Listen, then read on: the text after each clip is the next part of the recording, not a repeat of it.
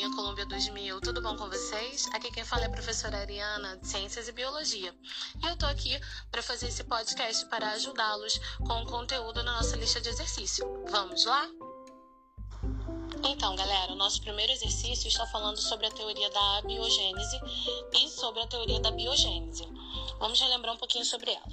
A teoria da abiogênese, ou também conhecida como a teoria da geração espontânea, explica a origem da vida a partir de uma matéria bruta, ou seja, aquela matéria sem vida. De uma matéria sem vida surge vida. Lembram disso? A gente comentou em sala de aula.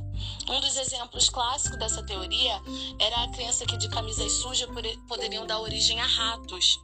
Outro exemplo é que todo o iodo do rio poderia dar origem a anfíbios e répteis. A gente hoje sabe que essa teoria não tem embasamento, mas para meados do século XIX ela era aceita. Porém, alguns pesquisadores começaram a fazer experiências para quebrar essa teoria da biogênese. A nossa questão do primeiro exercício é exatamente sobre isso. Tem aí o, o nome do, do pesquisador e também saber de vocês qual foi a pesquisa, o experimento que ele fez para poder chegar na teoria da biogênese, onde um ser vivo geraria um outro ser vivo semelhante a ele. Então, galera, a questão número 2 está perguntando e falando sobre a classificação dos seres vivos. Os seres vivos são classificados em reino, filo, classe, ordem, família, gênero e espécie. E de acordo com a classificação, as espécies são descritas e agrupadas em gênero. Os gêneros são reunidos se tiverem alguma característica em comum, formando uma família. A família, por sua vez, são agrupadas em ordem. A ordem são unidas em uma classe. A classe dos seres vivos são reunidas em filo. E os filos são finalmente componentes de um de algum dos cinco reinos. São monera, protista, fungo, plantae e animalia. Então, essa questão está perguntando exatamente se eu tenho uma espécie nova que não está em família alguma da classificação taxonômica e nem em gênero algum, o que, que eu tenho que fazer para classificar essa, nossa, essa nova espécie? Eu preciso é, fazer uma nova família com um novo gênero? Eu preciso somente criar a espécie e não vou mais colocar nenhuma característica sobre ela? Eu preciso criar um novo gênero com uma nova espécie ou eu preciso fazer uma subespécie?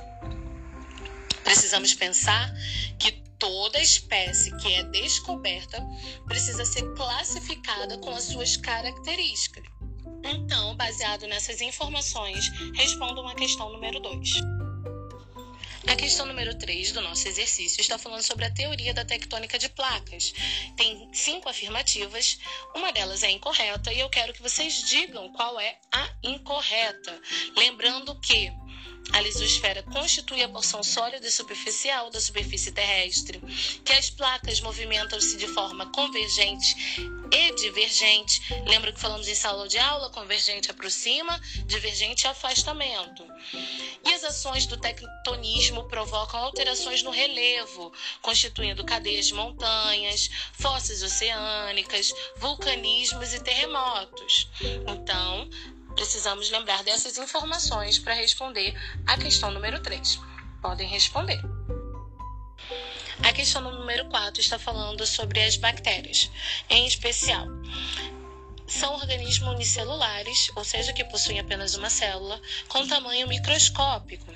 E aí eu estou pedindo para vocês me responderem qual é a questão é, que fala corretamente sobre as bactérias vocês precisam saber também que se é eucarionte, o material não está disperso no citoplasma.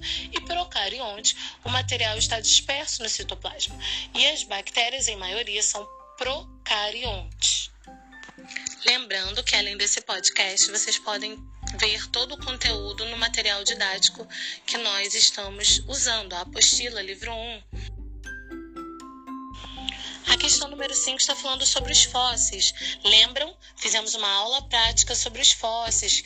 É, nós reproduzimos um fóssil em laboratório e falamos sobre a importância deles, tanto para estudo da humanidade quanto para o estudo do mundo em si. Então, eu quero que vocês me respondam quais foram essas importâncias que nós falamos em sala de aula e que você justifique a importância dos fósseis. Lembrando sempre que vocês têm todo o conteúdo no material didático. Questão número 6 também está falando sobre a classificação dos seres vivos, já explicado nesse podcast.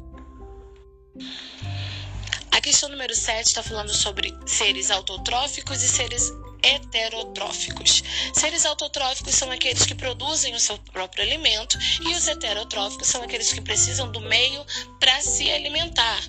Um exemplo de seres heterotróficos somos nós, seres humanos, que somos consumidores do meio externo. Por exemplo, nós comemos é, carne de boi, nós nos alimentamos de vegetais, legumes, não produzimos o nosso próprio alimento. E os seres autotróficos, como as plantas, produzem o seu próprio alimento. Eu quero que vocês digam qual é a diferença entre os dois tipos de bactérias, autotróficas e heterotróficas. Facinho, né? Papai é com sacarose. Questão número 8 está bem parecida com a questão número 1. É mais uma fixação desse exercício. Eu estou pedindo para vocês descreverem a experiência de Louis Pasteur e dissertar sobre os seus resultados. Na questão número 9, nós temos dois tipos de reprodução que os seres vivos fazem: reprodução sexuada e reprodução assexuada. Eu estou pedindo somente que vocês diferenciem, lembrando que reprodução sexuada há a participação de gametas, disserte sobre isso. A questão número 10 está falando sobre o papo de sustentabilidade que nós tivemos na última aula. Lembram disso? Falamos que nós estamos virando uma escola sustentável e para isso, a partir de agora, nós estaremos sempre falando sobre questões de reciclagem, sustentabilidade e essa questão número 10 fala exatamente sobre isso. Se todos nós usássemos o lixo reciclado para fazer a arte do lixo, nós acabaríamos com a poluição? Justifique sua resposta. Então, galerinha, é isso.